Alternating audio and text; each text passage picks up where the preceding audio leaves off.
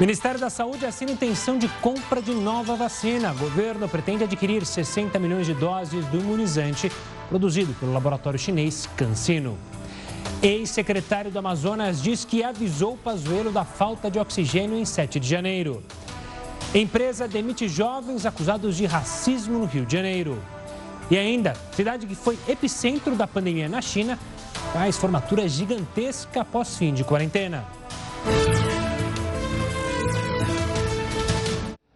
Olá, uma boa noite. Seja bem-vindo ao Jornal da Record News. Lembrando que a gente segue ao vivo também pelo YouTube, pelo Facebook e lá no nosso aplicativo da Record News. Prepare o bolso. Tem mais aumento na conta de luz. Quem tem os detalhes é o repórter Alessandro Saturno. Boa noite, Alessandro. Olá, boa noite. Olha, essa notícia ela atinge milhões de brasileiros e foi repassada pela Agência Nacional de Energia Elétrica. Segundo as previsões, por causa da crise hídrica, já é possível aí estimar um aumento de 5% nas contas de energia para o ano que vem. Mas atenção, nas próximas semanas haverá um aumento. A ANEL vai reajustar as bandeiras tarifárias em mais de 20%, o que representa, em média, de 7 a 7,5% na conta.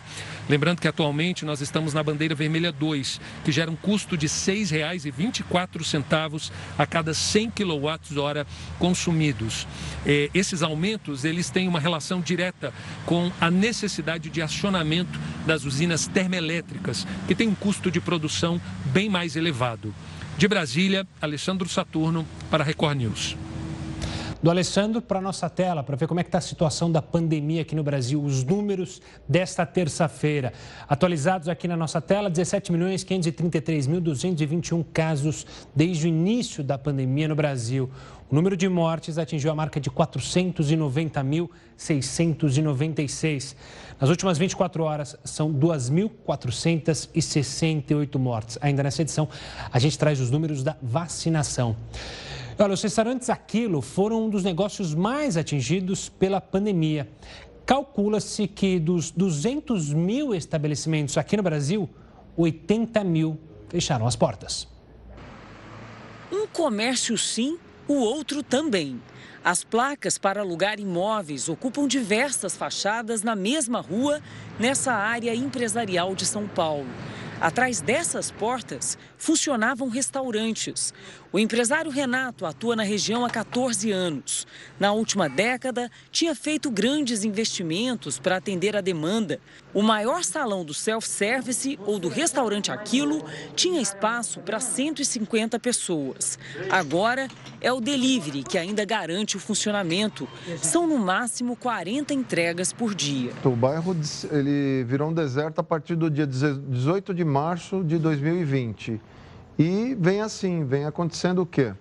Somente os porteiros dos prédios, faxineira, equipe de manutenção.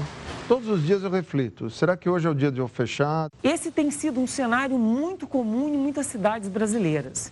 Restaurantes vazios e salões assim, completamente desertos.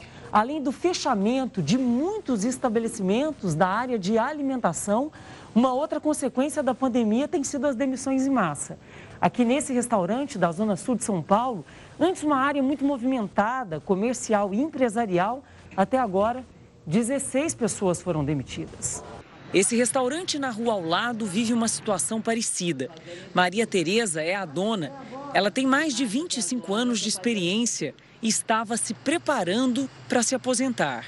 Durante a pandemia, abriu as portas no máximo quatro meses e o retorno, nem de longe, lembra a antiga rotina. Quando tinha muito movimento a receber quantas pessoas aqui? 560 pessoas.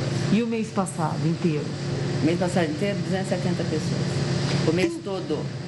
A Associação Brasileira de Bares e Restaurantes calcula que dos 200 mil restaurantes self-service que atuavam no país, 80 mil fecharam as portas. Só no estado de São Paulo, são 50 mil, 12 mil só na capital. Evitar desperdício, ser mais agressivo nas promoções, utilizar mais o delivery, essa questão do para viagem, é, são coisas que fazem com que os proprietários possam sobreviver mais um tempo.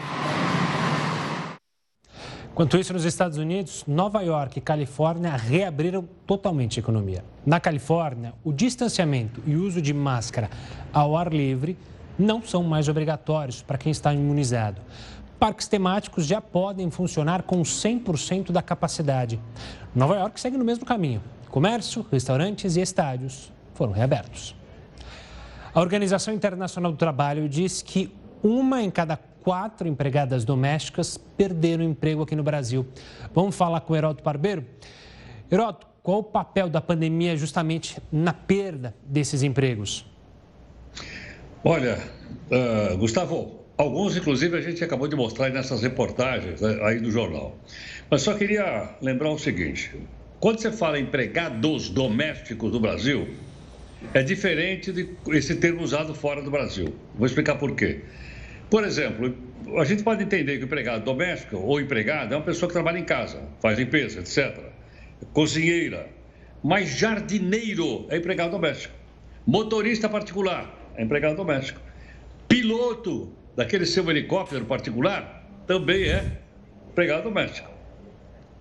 Agora, o que a Organização Internacional do Trabalho, a OIT, que tem sede lá em Genebra, na Suíça, eles estão falando só das mulheres, só das mulheres desempregadas. Então, é por isso que é chamado de é, empregadas domésticas. Uma a cada quatro perderam o emprego aqui no nosso país. E mais, é, a gente percebe o seguinte: a gente percebe que é, as maiores perdas foram exatamente no Brasil, com esse número muito alto, então, de 25% das domésticas perderam o emprego. Por que perderam? Perderam porque é, as pessoas que, que contratavam perderam renda, não podia pagar, dispensaram. Mas tem um outro fator interessante, Gustavo, que é o seguinte: muita gente ficou com medo, porque geralmente as empregadas domésticas moram na periferia da cidade pega o trem lotado, pega o metrô lotado, pega o ônibus lotado. E poderiam, veja bem, estou dizendo condicional, poderiam trazer a doença para casa dos locais onde elas trabalham. Então muita gente pensou com medo que elas pudessem trazer a doença para dentro de casa. Em alguns casos, as famílias que mais tinham mais grana começaram até a pagar então o Uber ou 99 para que a empregada viesse trabalhar, não viesse de transporte público. Mas ela voltava de transporte público, ela podia pegar o vírus na volta e por aí afora. E olha a cena que a gente está mostrando aí: transporte público superlotado numa cidade como São Paulo. Agora, tem uma coisa importante também que é o seguinte: ah, eu estou falando que a queda, segundo a OIT, no Brasil foi muito alta, mas na Europa foi pequena, foi só 5%. Por quê? Por que, que lá caiu tão pouco? A explicação é o seguinte: na Europa quase não existe empregada doméstica. É muito caro. Só os ricos têm empregada doméstica lá na Europa. Aqui não. Aqui, por uma série de circunstâncias, nós temos então uma quantidade maior de, de, de empregada doméstica. Mas sabe que a perda ainda foi maior. Maior do que no Brasil, foram em outros países da América. Você ter uma ideia, alguns países aqui da América Latina perderam metade dos empregos. Então, metade das empregadas domésticas perderam emprego perderam a fonte de sustento, muitas vezes, da sua família, do rendimento da sua família, em função, então, dessa pandemia, que não só fechou restaurantes, como a gente mostrou, e botou muita gente na rua, mas até mesmo uma pessoa que trabalha, né, com trabalho, vamos dizer assim, eh, individual, como doméstica, também foram violentamente atingidos. Só para encerrar, eu não sabia, por exemplo, que a China tem mais empregadas domésticas do que nós. A China tem 22 milhões de empregadas domésticas. E a Índia, por incrível que pareça, tem só 4 milhões, mas as explicações disso são de ordem cultural e fica por uma outra oportunidade. Boeralto, daqui a, pouco a gente, daqui a pouco a gente volta a se falar sobre outros temas ainda nessa edição. Agora a gente fala de um teste é que hoje foi testado uma etapa importante para que passageiros se identifiquem apenas pelo reconhecimento facial, isso nos aeroportos de todo o país. A intenção é justamente acelerar o processo, evitar aglomerações e filas. Nem cartão de embarque, nem documento. Foi só direcionar o rosto para a câmera, receber a autorização e passar pelo portão de embarque do voo de São Paulo para o Rio de Janeiro. A facilidade é para os passageiros que participaram do teste na ponte aérea. A tecnologia é desenvolvida pelo SERPO, Serviço de Processamento de Dados do Governo Federal. No check-in, o convite ao passageiro. Hoje a gente está fazendo o programa do embarque seguro, tá? É um embarque através do reconhecimento facial. Dados pessoais e a foto vão para um aplicativo que cruza as informações com bancos de dados do governo para confirmar a identidade da pessoa. O momento do que o passageiro se dirige aqui na companhia aérea é para ele pegar a foto que vai ser utilizada no check-in e essa foto é comparada contra as, as bases governamentais. O Charles topou na hora usar o reconhecimento facial. Eu achei bem interessante. É, vamos ver agora como é que vai ser, se vai funcionar. Este sistema começou a ser testado em outubro do ano passado. Já foi usado até agora em voos de três companhias em cinco aeroportos brasileiros. E esta etapa é considerada a mais importante pela avaliação na ponte aérea, com a quantidade de passageiros e de voos nessa rota. Com essa tecnologia, o objetivo do Ministério da Infraestrutura é acelerar o procedimento de embarque nos aeroportos com segurança nós queremos implementar o quanto antes. Nós estamos trabalhando aí para que é, no segundo semestre desse ano a gente comece a implementar e deixar à disposição para todos os operadores aeroportuários e empresas aéreas que tiverem interesse. Quando o sistema estiver implantado, os passageiros cadastrados nas empresas aéreas só precisarão mostrar o rosto para chegar à aeronave. A ideia é que isso seja disponibilizado na ponta, ou seja, nos aplicativos da própria companhia aérea, para que o cidadão faça seu check-in utilizando biometria facial, inclusive de sua própria casa. Essa é a tendência e esse é o futuro do projeto. Enfrentar menos filas, evitar aglomerações, uma boa maneira de começar a viagem. A tecnologia está aí para ser utilizada para agilizar, evitar filas, é super bem-vindo. Agiliza tudo e diante desse quadro nosso de pandemia, acho que vale a pena. E o governo quer criar um benefício para pessoas que perderam familiares durante a pandemia. No próximo bloco eu vou explicar para você quem teria direito a este novo auxílio. Continue conosco, o Jornal da Record News volta em instantes. Estamos de volta para falar que o governo federal decidiu antecipar os pagamentos da terceira parcela do Auxílio Emergencial 2021 para o público inscrito via canais digitais e também do cadastro único. Os pagamentos vão começar já na sexta-feira e os saques serão liberados a partir do dia 1 de julho. Pelo calendário anterior, o crédito em poupança digital só começaria no dia 20, com saques a partir de 13 de julho. E o Banco Central deve aumentar amanhã a taxa básica de juros. Se confirmada, será a terceira vez consecutiva que isso acontece. Para falar sobre isso, eu converso agora com Pedro Paulo Silveira, economista-chefe da Nova Futura Investimentos. Pedro, obrigado pela participação aqui conosco. O quanto que a inflação influencia e vai influenciar na decisão de amanhã, hein, Pedro? Uma boa noite. Boa noite, obrigado pelo convite, viu? É, o quanto ela influencia? A inflação, a inflação é, é 90% da decisão do Banco Central. Os outros 10% dizem respeito ao nível de atividade, ao desemprego, ao nível de ocupação da indústria, né, os estoques. É, algumas medidas que nós utilizamos para falar sobre ocupação, sobre atividade econômica. Mas 90% é inflação mesmo. E a inflação veio se acelerando demais. Todo mundo sabe disso, todo mundo tem observado, é evidente, basta Basta viver para entender o que é inflação e o brasileiro sabe muito bem disso. A inflação acumulou aproximadamente 8% nos últimos 12 meses, medida pelo IPCA. Isso é resultado de uma combinação é, ruim é, entre a alta do dólar, que aconteceu nos últimos meses, foi atenuada agora, mas ela se refletiu nos preços até algumas semanas atrás. Então, da alta do dólar e da alta dos preços internacionais das commodities, dos alimentos, de matérias-primas, né? milho, soja, uh, carne, café, uh, petróleo, tudo isso afeta demais a inflação do brasileiro. E a inflação subiu. Portanto, o Banco Central foi obrigado a, a, a, a vir, já como você falou, algumas reuniões, aumentando a taxa de juro de, de 2 que estava no começo do ano para os atuais 3,75 e amanhã provavelmente é, e amanhã provavelmente para cima de 4. Esse é um movimento que deve continuar até a taxa Selic atingir um patamar considerado mais seguro para estabilizar a inflação lá na frente. E Pedro, é, você falou da atividade econômica. Os últimos movimentos do mercado, o mercado financeiro tem visto com projeções mais positivas. Você encaminha também esse pensamento mais positivo até o final do ano? A gente tem uma atividade econômica maior mesmo? É, veja, primeiro, a nossa bússola está bastante confusa, né? A, a bússola, vamos dizer assim, os números que nós utilizamos para medir a atividade econômica, a inflação, estão bem bagunçados por conta da, da, crise, da, da crise do ano passado. Né? Aquela queda do PIB, que chegou em alguns momentos a cair quase 6, 7% ao longo do, do primeiro semestre e fechou o ano passado com 4,5%, essa queda bagunçou bastante as estatísticas. Então, qualquer recuperação que a gente tem agora acaba gerando um grande número. É, é, nós, na Nova Futura, estamos vendo um crescimento é, da seguinte maneira: a gente cresceu ali 1,4 no primeiro trimestre, os primeiros três meses do ano, já está fechado isso. A gente pode crescer algo como 0,30, 0,40 agora no segundo trimestre, mais um número assim, 0,40, 0,50 no terceiro trimestre e 0,40, 0,50 no último trimestre. Isso daria, numa, numa situação normal, um número entre 2,5 e 3,5.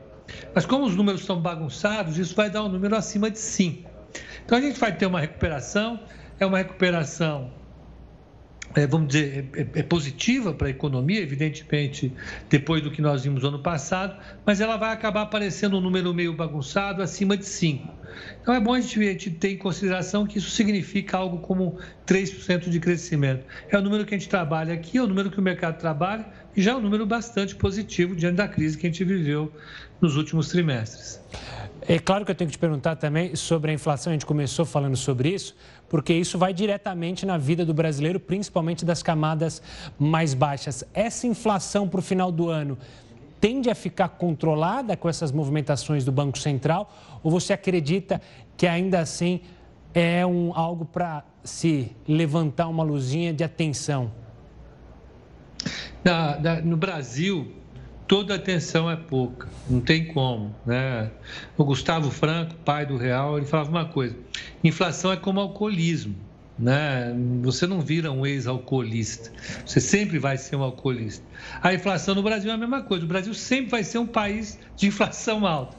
Se a inflação estiver medindo 2% ao ano ou 10% ao ano, o brasileiro vai ter que tomar o mesmo cuidado. Então a gente não está dispensado nunca de tomar conta e muita conta da inflação. É, é, eu acho que assim, a primeira fonte de pressão da inflação já está razoavelmente equacionada, que é o dólar. O dólar parou de subir e está caindo. Ele veio de uma queda de 5,60 para os atuais 5,05, 5,06. A gente deve trabalhar com ele abaixo de 5 em algum momento dos, das próximas semanas. Eu acho que é plenamente possível. Essa fonte vai estar tá bastante controlada. Então, com isso, as pressões vão ficar um pouco mais contidas nos, nos próximos meses. Agora, você tem outras fontes de, de, de, de, de, preço, de pressão. Né? Infelizmente, o Brasil vive com isso. A gente tem a fonte de pressão agora da energia. A energia tem um peso importante na, na vida do brasileiro, diretamente na conta de luz da sua casa, mas também influencia a produção de alimentos, a produção de, de, de vestuário, a produção dos bens e serviços em geral ela pesa, ela vai continuar pressionando. É, é, as commodities agrícolas, né, milho, soja, vão continuar também com preços elevados. Isso deve fazer com que a inflação feche o ano forte ainda. Mas a partir de, do primeiro semestre do ano que vem, a gente deve ter uma suavização desse movimento. Então a inflação está rodando aqui a a 0,7%, 0,8% ao mês, ela vai cair para 0,5%, 0,4%, e a gente deve começar o ano que vem ali entre 0,4% e 0,3%, que é o plano do Banco Central. O plano do Banco Central é tentar conter, o, desculpe, os efeitos secundários dessas altas de preço. É, ou seja, evitar que as pessoas é, é, tentem repassar nos seus, as empresas, é, o comércio, tentem repassar nos seus preços indefinidamente esses, esses aumentos que a gente teve é, é, é, na, nas matérias-primas e na energia. Então, a impressão que eu tenho é que sim, o Banco Central vai conseguir fazer com que a inflação deslize suavemente para baixo e a gente comece o ano que vem uma inflação mais controlada, rodando ali entre 3,5%, 3,80%. Me parece que o Banco Central vai conseguir fazer isso sim. Pedro, obrigado pela análise tanto sobre a reunião de amanhã do Banco Central para definição da taxa Selic, também contra a análise da atividade econômica e também da inflação. Um forte abraço e até a próxima, Pedro. Vamos falar de saúde agora. O Ministério da Saúde pretende comprar 60 milhões de doses da vacina contra a Covid-19, produzida pelo laboratório chinês CanSino. O repórter Clébio Cavagnoli tem mais informações. Boa noite, Clébio. Olá, boa noite. Olha, essa notícia ela atinge milhões de brasileiros e foi repassada pela Agência Nacional de Energia Elétrica. Segundo as previsões, por causa da crise hídrica, já é possível aí estimar um aumento de 5% nas contas de energia para o ano que vem. Mas atenção, nas próximas semanas haverá um aumento. A ANEL vai reajustar as bandeiras tarifárias em mais de 20%, o que representa, em média, de 7 a 7,5% na conta. Lembrando que atualmente nós estamos na bandeira vermelha 2, que gera um custo de R$ 6,24 a cada 100 kWh consumidos. Eh, esses aumentos, eles têm uma relação direta com a necessidade de acionamento das usinas termoelétricas, que tem um custo de produção bem mais elevado. De Brasília, Alessandro Saturno para Record News. Para o que é o Alessandro Saturno, daqui a pouco a gente traz então, a informação do Clébio Cavagnoli falando sobre essa compra de novas vacinas para o Brasil. Ainda falando do governo federal, o governo quer criar um benefício especial para crianças e adolescentes que ficaram órfãos por causa da Covid-19. A proposta ainda está sendo estudada, mas a ideia é que essas pessoas recebam entre 240 e 250 reais por mês. O benefício será pago até os 18 anos.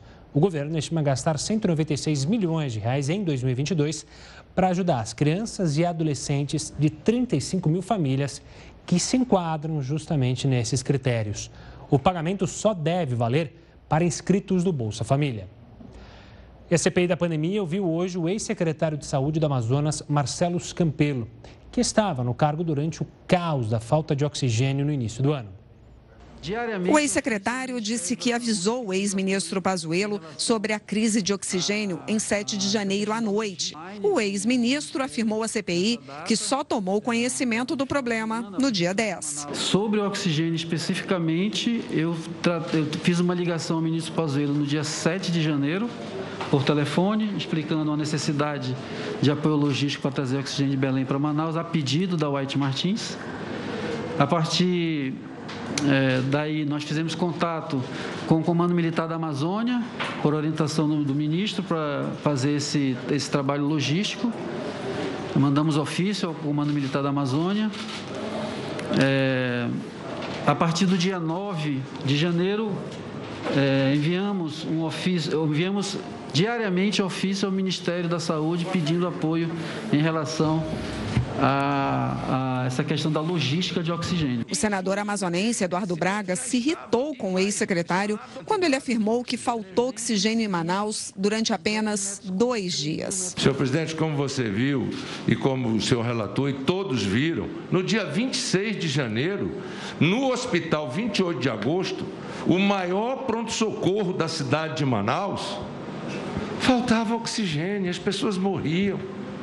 Vamos começar a falar a verdade, pelo amor de Deus. O senador Otto Alencar questionou o fato de um engenheiro estar à frente da Secretaria de Saúde do Amazonas durante uma pandemia. Sentado na cadeira de secretário de saúde, um engenheiro que não tinha experiência absolutamente nenhuma em medicina sanitária, epidemiológica, absolutamente, sem competência absolutamente nenhuma nesse setor de saúde, para tratar de uma doença nova, gravíssima, né?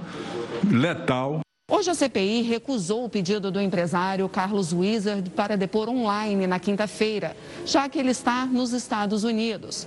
Os senadores querem ouvi-lo pessoalmente. Wizard seria um dos integrantes do gabinete paralelo que aconselharia o presidente Bolsonaro no combate à pandemia. A CPI deve votar amanhã a quebra de sigilo bancário do empresário. As quebras dos sigilos telemático e telefônico já foram aprovadas. E o ministro Nunes Marques, do Supremo Tribunal Federal, deu ao ex-governador do Rio de Janeiro, Wilson Witzel, o direito de não comparecer ou ficar calado na CPI da pandemia. O depoimento de Witzel está marcado justamente para amanhã. Agora sim, a gente volta a Brasília falar com o repórter Clébio Cavanhola, que tem mais informações sobre as 60 milhões de doses da vacina contra a Covid-19 que o Ministério da Saúde pretende comprar. Boa noite, Clébio. Olá, Gustavo. Boa noite a você e a todos. O contrato de intenção da compra já foi assinado. A vacina pode ser usada em dose única, apresenta 65% de eficácia e pode prevenir 90% dos casos graves da Covid-19. A carta de intenção de compra é um ponto de partida para a negociação, que vai depender agora das condições apresentadas pela empresa, segundo informações do Ministério da Saúde. A intermediação será feita por um laboratório aqui no Brasil, que fica em Maringá, no Paraná. O documento prevê as entregas das doses já no segundo semestre do ano. O pedido de uso emergencial foi feito à Anvisa em 19 de maio, mas até agora a agência não autorizou a aplicação do imunizante aqui no Brasil. Volto com você, Gustavo. E o Hospital das Clínicas da Faculdade de Medicina da USP vai estudar pacientes que sofrem de depressão. A pesquisa será feita com voluntários de 18 a 59 anos de idade. A ideia é testar um novo tratamento que combina atividades cognitivas e a estimulação do cérebro e que foi autorizado recentemente pela Anvisa. Os voluntários vão receber esse estímulo durante 20 minutos por dia. A grande inovação do tratamento é que ele vai ser feito com as pessoas dentro das próprias residências por meio de um aparelho que vai ficar, conectado ao celular. O método não é nada invasivo e, se trouxer bons resultados, deve ajudar inúmeras pessoas. Depois de ver Cristiano Ronaldo tirar da frente duas garrafinhas da Coca-Cola na entrevista coletiva de Portugal, a empresa apresentou uma perda de 4 bilhões de dólares em valor de mercado. Isso porque o mercado abriu a segunda-feira com as ações da Coca custando cerca de 56 dólares, algo em torno de 285 reais. Meia hora depois, as ações apresentaram uma desvalorização de 1,6%, alcançando então um valor mínimo de aproximadamente 55 dólares cerca de 280 reais. A queda das ações fez a empresa cair de 242 bilhões de dólares para um valor de 238 milhões. E esse foi justamente o momento em que Cristiano Ronaldo, que toma um cuidado enorme com o corpo a vida inteira, retirou e falou e deu a entender para tomar água. Ele depois, numa entrevista, até comentou é, que fica bravo quando os filhos tomam refrigerantes ou comem muitos doces. Está aí o Cristiano Ronaldo, que hoje fez gol lá na Eurocopa. Vamos ver agora como é que está o andamento da vacinação em todo o país aqui. A gente tem os detalhes na tela, que já receberam a primeira dose aqui no país, 57 milhões 380 mil 933 brasileiros. Receberam a segunda dose, 24 milhões 1.742. Esse é o número por enquanto, de brasileiros que já receberam a segunda dose e estão, então, com a imunização completa. A gente quer que esse número cresça e cresça o quanto antes. E olha, sabe aqueles jovens acusados de racismo no Rio de Janeiro? Pois é, eles foram demitidos. Mais informações sobre esse assunto no próximo bloco, aqui no Jornal da Record News. Uma pesquisa divulgada por uma revista britânica apontou que pessoas com dietas baseadas em vegetais têm chances, têm 73% chances menores de desenvolverem quadros graves ao contrair a Covid-19. Para falar sobre esse assunto, nós convidamos o coordenador de comunicação do Conselho Regional de Medicina de São Paulo, Eduardo Vatimo. Boa noite, Eduardo. Sempre pesquisas relacionadas a esse tema, e agora em especial ligando à Covid-19, geram uma repercussão muito grande, né? É, como que você vê essa pesquisa e ela consegue fazer uma correlação de fato entre uma é, dieta vegana, vegetal, baseada em vegetais, de uma dieta carnívora? Uma boa noite. Bom, boa noite. É sempre legal estar aqui na, na Record News para a gente esclarecer alguns assuntos envolvendo ciência. Eu acho que a pandemia, mais do que nunca, está trazendo esse tema ciência, né? Toda hora está em pauta. E isso vale para todos os tipos de estudo. Então, eu acho que a, a principal é, passo que a gente tem que fazer quando a gente vai interpretar esse tipo de informação é não se restringir apenas ao título do estudo. Né? O estudo diz, ah, é, veganos têm 73% menos chance. É só o título. A gente tem que analisar também a metodologia do estudo.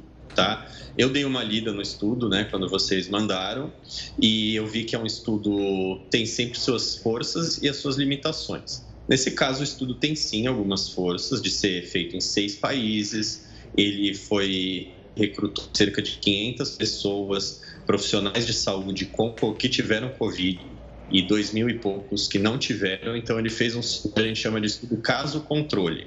Ele comparou pessoas que são os controles, que são os que não tiveram Covid, com os que tiveram, tá? E perguntou para essas pessoas: é, profissionais da saúde, vocês comem é, carne, vocês comem é, peixe, né? E outros dados. E aí viu se tinha diferença no que a gente chama de exposição, que seria o, a, a, alimentação com carne, né? E concluiu que quem relatou que comia é, ca, é, não comia carne tinha 73% menos chance de ter Covid, tá? Gra é, Covid. Qual que é o problema em relação a isso? O estudo tem suas forças. Estão me ouvindo? Sim, estou te ouvindo. Continu... Não, continue te ouvindo, é... Eduardo. Pode falar. Sim. É, então, o, o, estudo tem as suas forças, é o que eu falei de ter essa, esse, esse desenho, mas tem as suas limitações também. Por quê?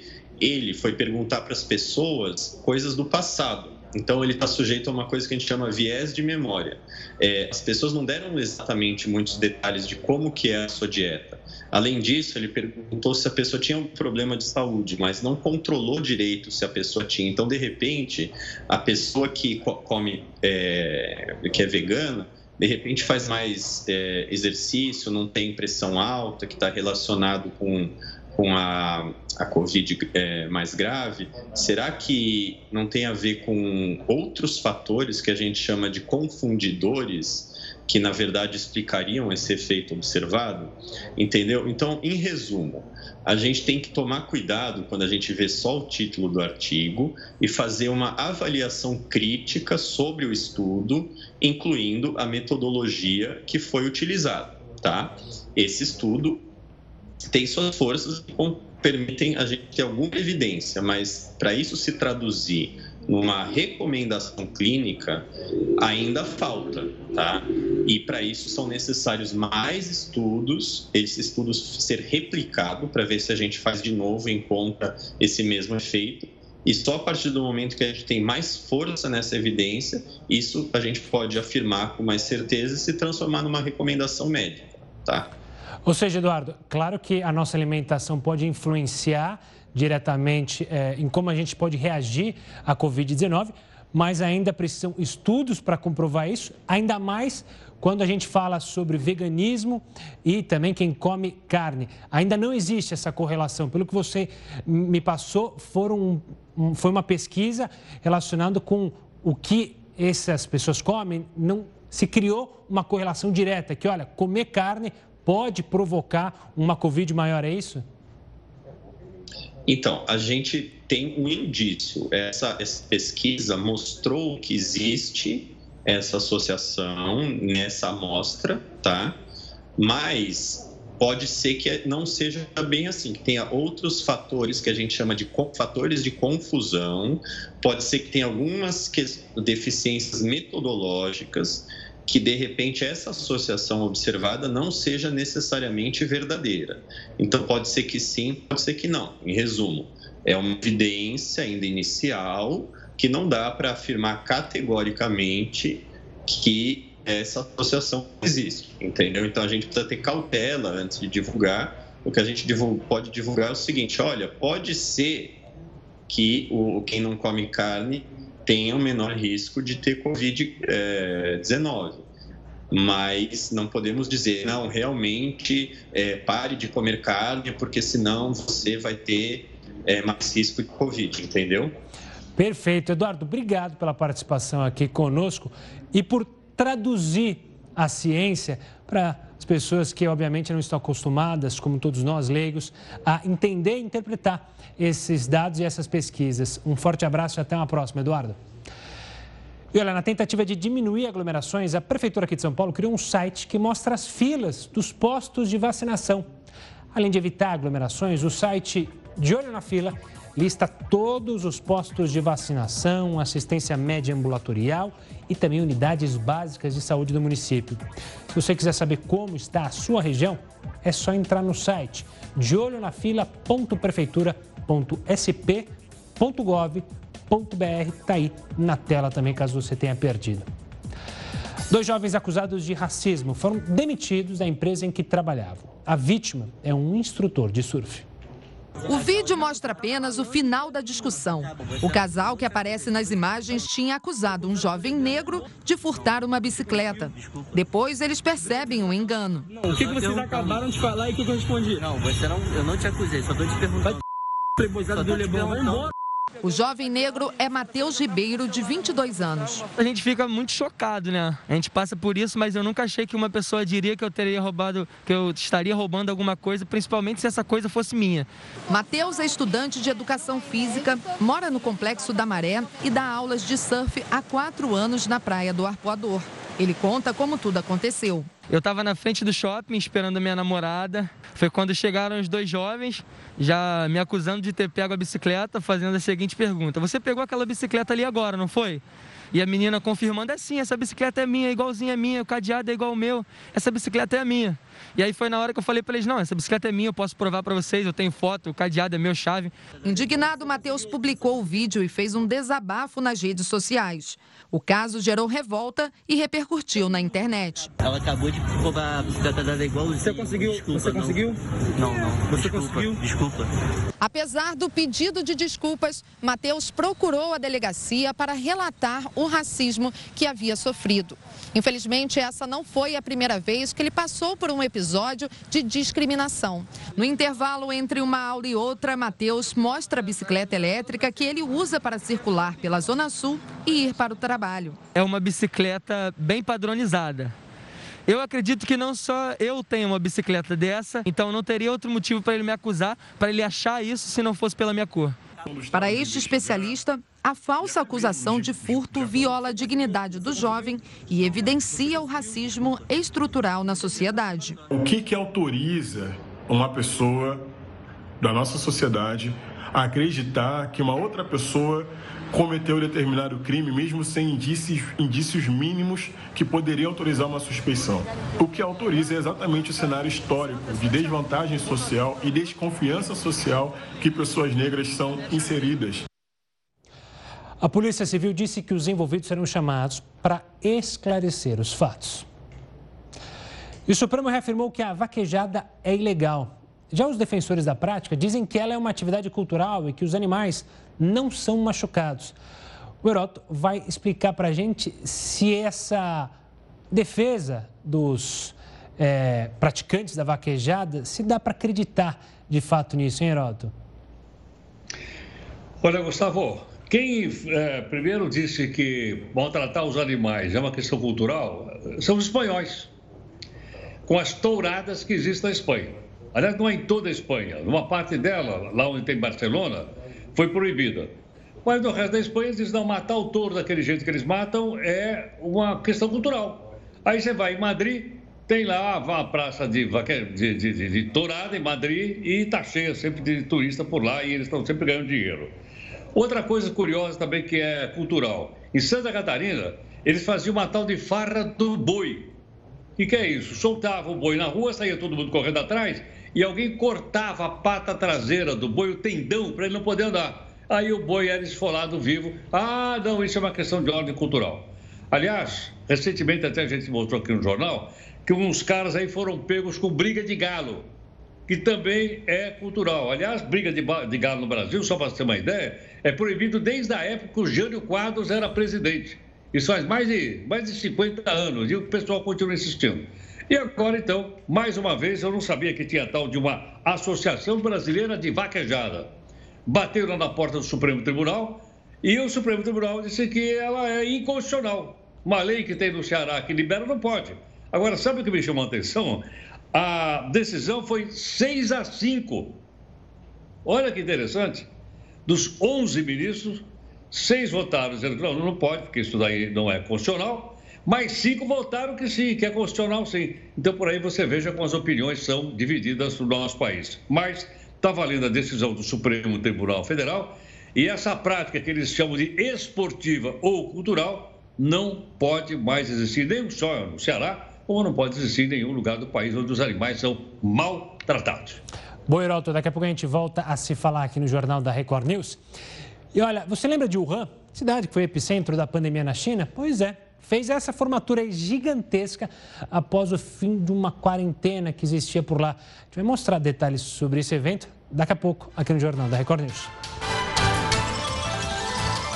Olha, o planeta Terra pode ter alcançado um ponto do aquecimento global que é irreversível.